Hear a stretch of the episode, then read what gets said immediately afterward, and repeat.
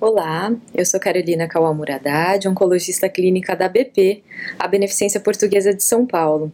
Eu sou dedicada à oncologia torácica e eu vou comentar sobre um estudo apresentado no Clinical Science Symposium de imunoterapia. Trata-se de um estudo retrospectivo conduzido em 17 instituições acadêmicas nos Estados Unidos e na Europa, avaliando pacientes que fizeram o uso de imunoterapia combinado com quimioterapia versus uma coorte uh, de pacientes que utilizaram apenas a quimioterapia. Eram pacientes com câncer de pulmão não pequenas células avançado, histologia não escamosa. E esses pacientes eram portadores da mutação STK11-LKB1. Nós já tínhamos visto dados dessa mutação como um biomarcador, um potencial biomarcador de resistência primária à imunoterapia naqueles pacientes que faziam uso da imunoterapia como monoterapia. E esse estudo retrospectivo olhou para aqueles pacientes que fizeram a combinação da quimioterapia com a imunoterapia após a aprovação do esquema do estudo Keynote 189.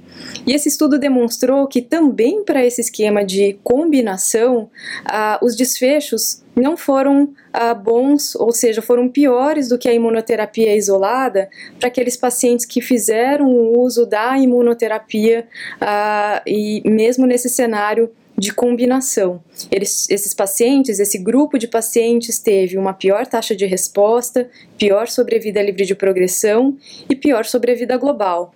Portanto, a mutação STK11-LKB1 também tem se mostrado um biomarcador de resistência primária à imunoterapia também naqueles pacientes que vão fazer uso da combinação de quimioterapia com imunoterapia e talvez esse seja um fator que nós devamos uh, pensar e considerar uh, o, o, a possibilidade de se associar à imunoterapia, já que esses pacientes aparentemente eh, não vão ter um benefício com essa estratégia da imunoterapia, ainda que em combinação.